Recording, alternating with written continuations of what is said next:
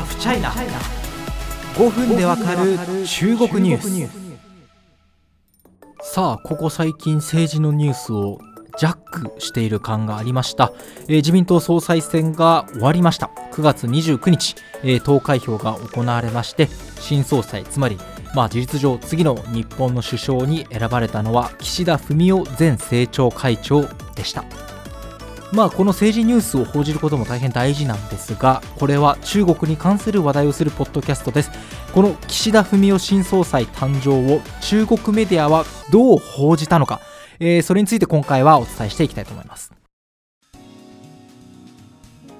中国はこの自民党総裁選に関する注目度非常に高かったと言えると思います。安倍さんの時からもそうなんですけど日本のこの政治ニュースに対する中国のメディアですね、まあ、ネットユーザーというよりメディアの感度というのは非常に高くてですね。あの9月29日投開票当日も日本の次の首相は誰になるのかというのは SNS ウェイボーでもトップにいました。トレンドだったんですね。そして岸田さんの勝利が伝えられると当然のように各メディアが一斉に速報しました。では中国メディアは岸田さんをどう見ているのか。まあ、あの中国にもですね日本にもこの中国政治の専門家の方々が多数いるように中国にも日本専門家というのが多くいます。その人たちの談話というのを紹介しています。まず国営通信社のですね電子版中国新聞網です。岸田文雄、まあ、新総裁というか、まあ、次の首相が誕生するわけですがその前提として、まあ、今続いている菅義偉政権がたった1年で終わるというふうに指摘しています。そしてその主要な原因は何かというと、まあ、コロナの感染状況と経済がダブルで悪化しぬかるみにはまったというふうに分析しています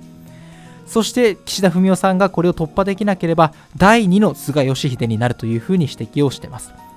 そして中国社会科学院、これは非常に権威ある研究機関です。日本研究所の盧薬東研究員の分析を掲載しています。それによると、まず岸田さんは内政面では緊急の問題に対処する形となり、長期的な社会課題の解決は難しいというふうに指摘しています。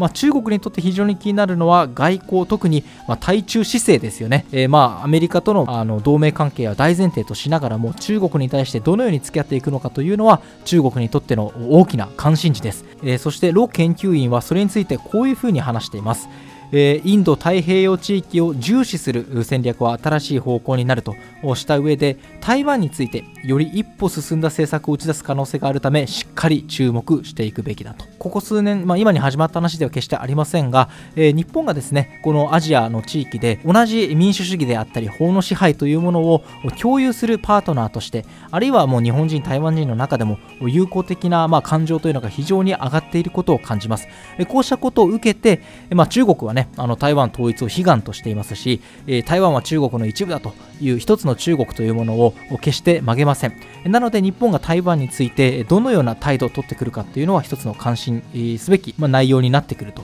いうことを話してるんですね。そして中国メディアが非常に注目しているポイントがあります。岸田さんはもともとですね、自民党の中でもリベラル派とされる派閥の出身というか、まあ、今会長として率いているわけですけれども、総裁選のですね、選挙期間中に中国に対する明確な、まあ、強硬態度を打ち出しているという点です。例えば岸田さんが9月13日に発表した外交安全保障政策を見ていきましょう。そこではですね、台湾海峡の安定や香港の民主主義問題、ウイグルの人人権問題なのに毅然と対応し日米同盟を基軸に民主主義法の支配人権等の普遍的価値を守り抜き国際秩序の安定強化に貢献していくということでもう半ば中国を名指ししたような政策を打ち出しているんですね。またまあこれ次回でも詳しく話しますけれどもウイグルの人権問題に毅然と対応するというところで人権問題補佐官というものを、まあ、ポストを新設するということを話しています。こうした動き中国側はどう見ているんでしょうか？ロ薬党研究員はこう話しています。自民党内の保守勢力に迎合しようと中国脅威論を選挙の看板として強調してみせた。そうした態度を望ましくない。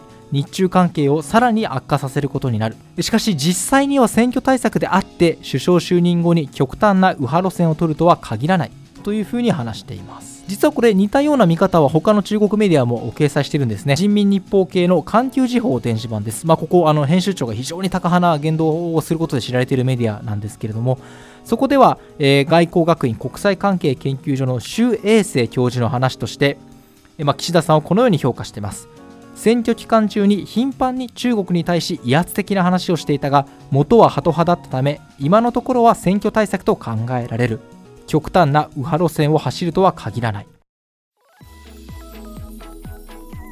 まあその日本国民がですね、まあ、次の首相になる岸田文雄さんに期待するところはおそらくコロナ対策であったりだとかあるいは経済対策ですよね。飲食店だったりとかあるいはその収入が下がった人たちあるいはそのアルバイト先がなくなった学生さんなど経済的に困窮している人コロナ禍で大勢います。そうした国内の問題にどのように対処していくのかというところが一番問われているところではないかなと個人的には思っていますが対外的に非常に強硬な態度を出しているまた中国国内でも香港はもちろんですけれども新疆ウイグル自治区などで、まあ、強制労働の疑いが指摘されるなどですね人権問題を抱える中国にどのように対処していくかというのはこれは非常に大きな問題になっています。もちろん中国との経済的な関係というのはもう切っても切り離せないような状況に日本はなってます。これはアメリカも一緒ですがこのようなバランスをどのようにとっていくのか、まあ、その民主主義国である日本の価値観をしっかりと出しながら経済的なハンドルをどのようにまあ舵取りをしていくのかというところこれからこのポッドキャストではですね非常に